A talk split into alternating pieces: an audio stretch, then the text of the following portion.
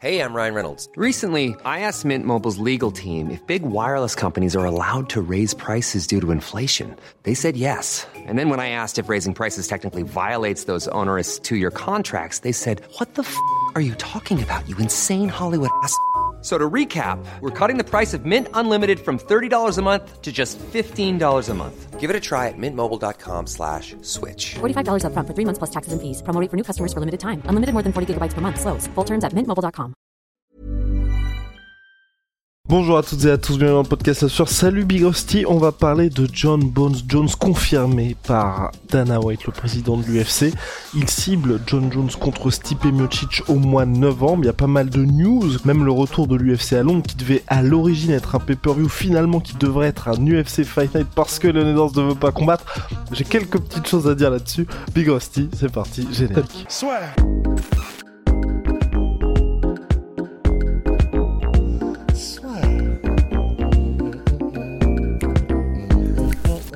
Sur le MMA avec une ibet. Quelle sera l'issue du combat? Une soumission? Un chaos Paris sur les meilleures cotes avec une bête.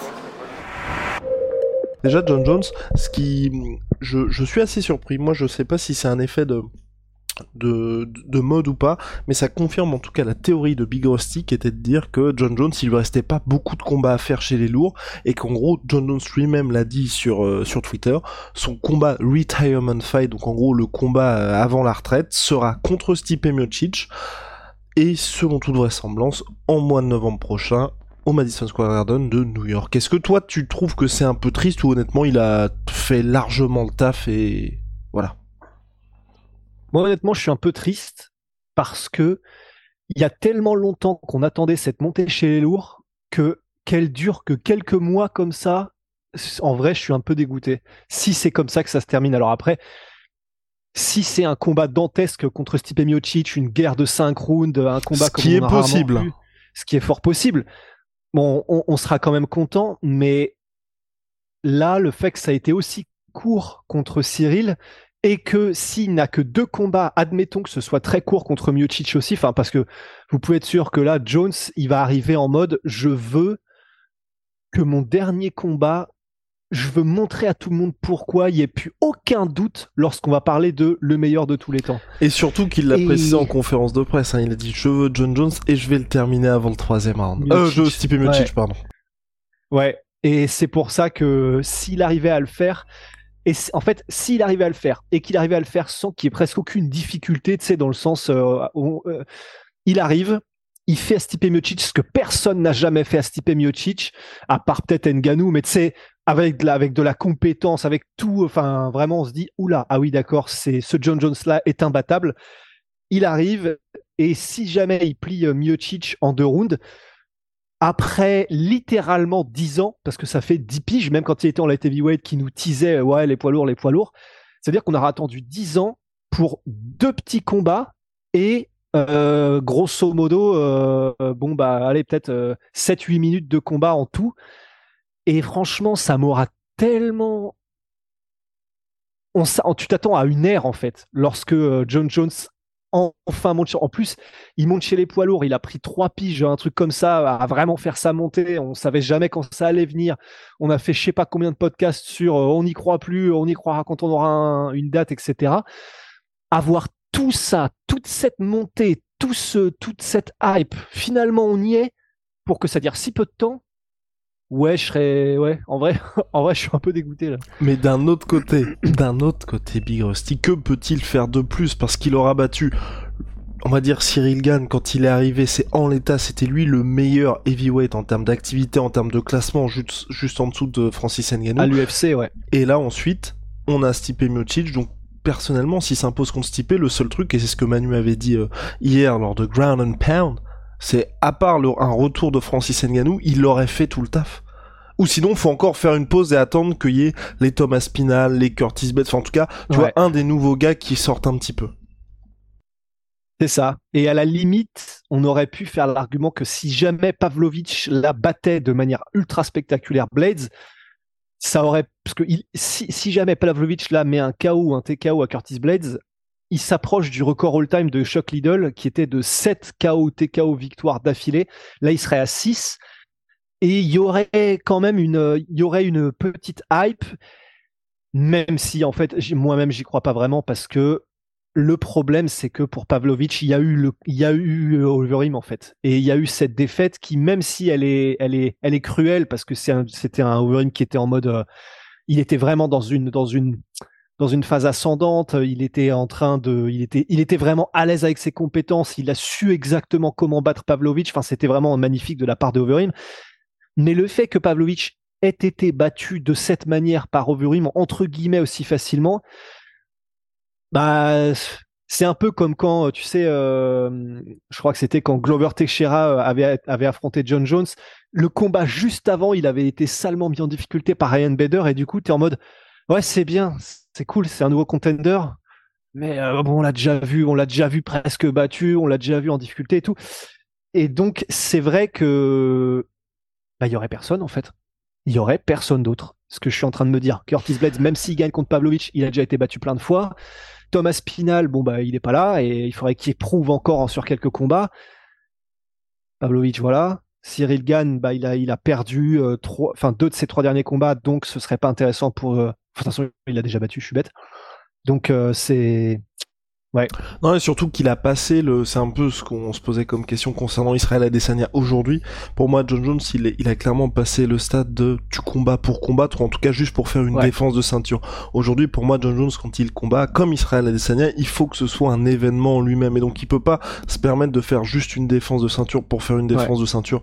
Donc, c'est pour, pour ça que pour moi, voilà, il bat Stipe Miocic. Et encore, on en avait parlé aussi avec Manu, encore Stipe Miocic aujourd'hui, il y a que le nom, mais comme on l'a pas vu depuis sa victoire contre Francis, là aussi, de notre côté, enfin, bon, on va être hypé en approche du combat, mais aujourd'hui, se dire Stipe Miocic va être un test pour John Jones, c'est un peu difficile puisque la dernière fois qu'on a vu Stipe, il s'est fait malmener en lutte et debout contre Francis Ngannou, donc c'est très difficile, très difficile là aussi de voir ça comme un gros combat. Bah ouais, c'est exactement ça. Bah ça fait écho un peu à ce qu'on vient de dire sur, tu sais, le moment où John Jones donc avait affronté Texera et Texera avait été mis en grande difficulté dans son combat juste avant.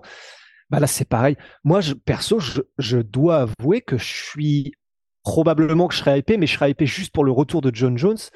Là, j'ai un peu du mal à me dire euh, ça va être une dinguerie parce que Stipe Miocic a quand même, enfin, il s'est fait rouler dessus par Francis, quoi. Donc ça enlève un peu de la superbe.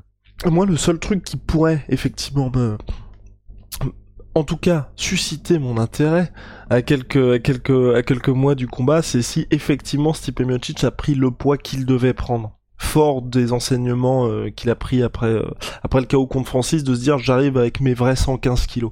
Et là, si on le voit comme ça, Stipe Miocic 115 kilos mais pas en mode hors de forme, là je me dis ok, on a quelqu'un qui va arriver, qui va répondre à la lutte de John Jones. Si par contre on a le même stipé que celui qu'on a eu contre Francis et dans les combats contre Daniel Cormier qui était plutôt à 106 kg, clairement je n'y crois pas du tout. Ouais.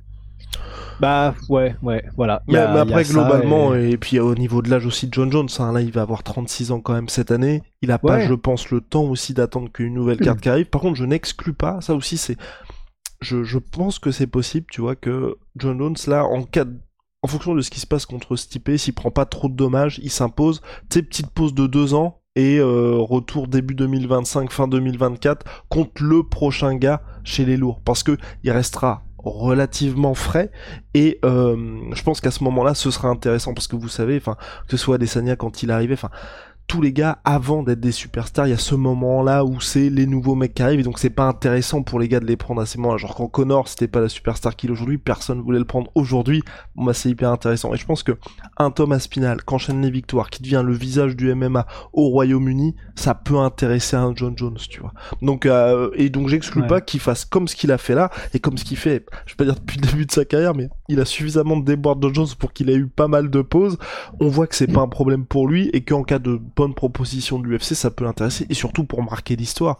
Parce que, ok, il n'y aura pas eu de long règne chez les lourds, mais s'il vient défendre sa ceinture, tu prends une pause d'un an, deux ans, et tu bats le nouveau champion qui est bien installé, là tu peux on peut on pourrait aussi cocher le côté euh, ok John Jones c'est le GOAT chez les light heavyweight mais c'était aussi un vrai poids lourd quand il est monté en poids lourd Ouais, complètement. Moi, le seul truc où, où, je me dis que ça peut être un grain de sable dans cet engrenage-là, c'est le fait que quand même, John Jones, malgré tout, il est très porté sur son palmarès, enfin sur sa legacy, ce qu'on appelle en anglais la legacy, c'est sur ce qu'il laisse comme héritage, pardon.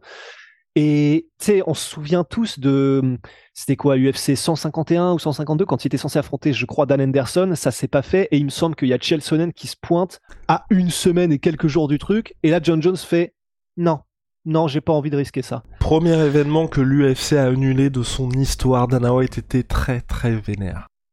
Ouais, voilà. Et donc, John, ça par exemple, Connor, tu vois, il s'en serait battu les couilles probablement. Et ça, John Jones, lui, non. Ils ont deux manières très différentes de voir les choses. John Jones, je pense, n'aime pas du tout risquer de, tu sais, jeter les dés comme ça à une semaine d'un combat ou euh, voilà.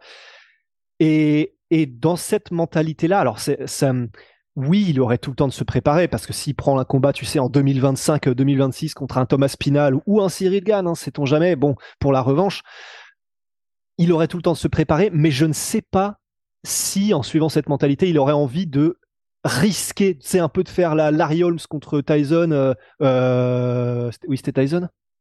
Oui, c'était Tyson. Tu vois, de risquer. Il a tout fait parfaitement il prend cette pause et là, par ego ou parce qu'il a envie de, faire le dribble de trop, et là, euh, bah, ça passe plus, de sais. Donc je, je sais même pas s'il risquerait un truc comme ça, John Jones.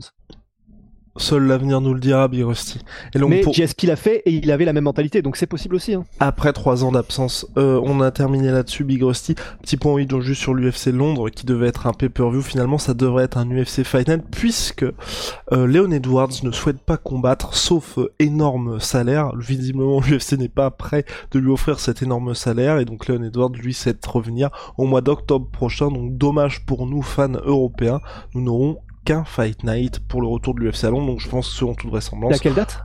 euh, C'était le 22 juillet qui était ciblé, donc à mon avis ce sera ah. Thomas Spinal contre euh, contre euh, Tibura, je crois que c'est ce qu'il voulait Thomas Spinal, donc donc voilà.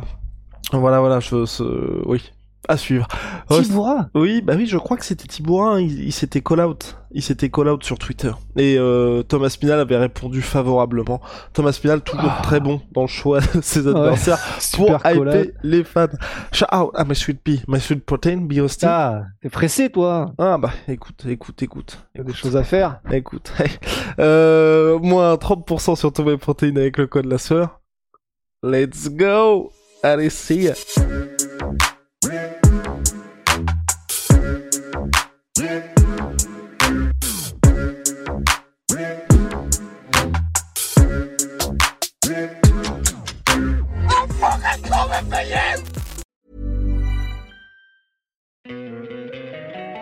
Don't you love an extra $100 in your pocket? Have a TurboTax expert file your taxes for you by March 31st to get $100 back instantly. Because no matter what moves you made last year, TurboTax makes them count. That means getting $100 back and 100% accurate taxes only from Intuit TurboTax. Must file by 331. Credit only applicable to federal filing fees with TurboTax full service. Offer can be modified or terminated at any time. Et voilà, c'est la fin de votre épisode du podcast La Sœur. Si ça vous a plu, n'hésitez pas à nous mettre les 5 étoiles sur Apple Podcast ou sur Spotify. Vous pouvez aussi nous laisser un petit commentaire, ça nous aidera beaucoup. Et si vous voulez aller plus loin avec nous, vous tapez La Sueur sur toutes les plateformes ou sur les réseaux sociaux, vous nous trouverez. Et là, vous nous écoutez très certainement en audio. On est aussi en vidéo sur YouTube, mais également sur Snapchat. Là encore, vous tapez la sueur et on sera là. Merci de votre fidélité et à très vite pour de nouvelles aventures.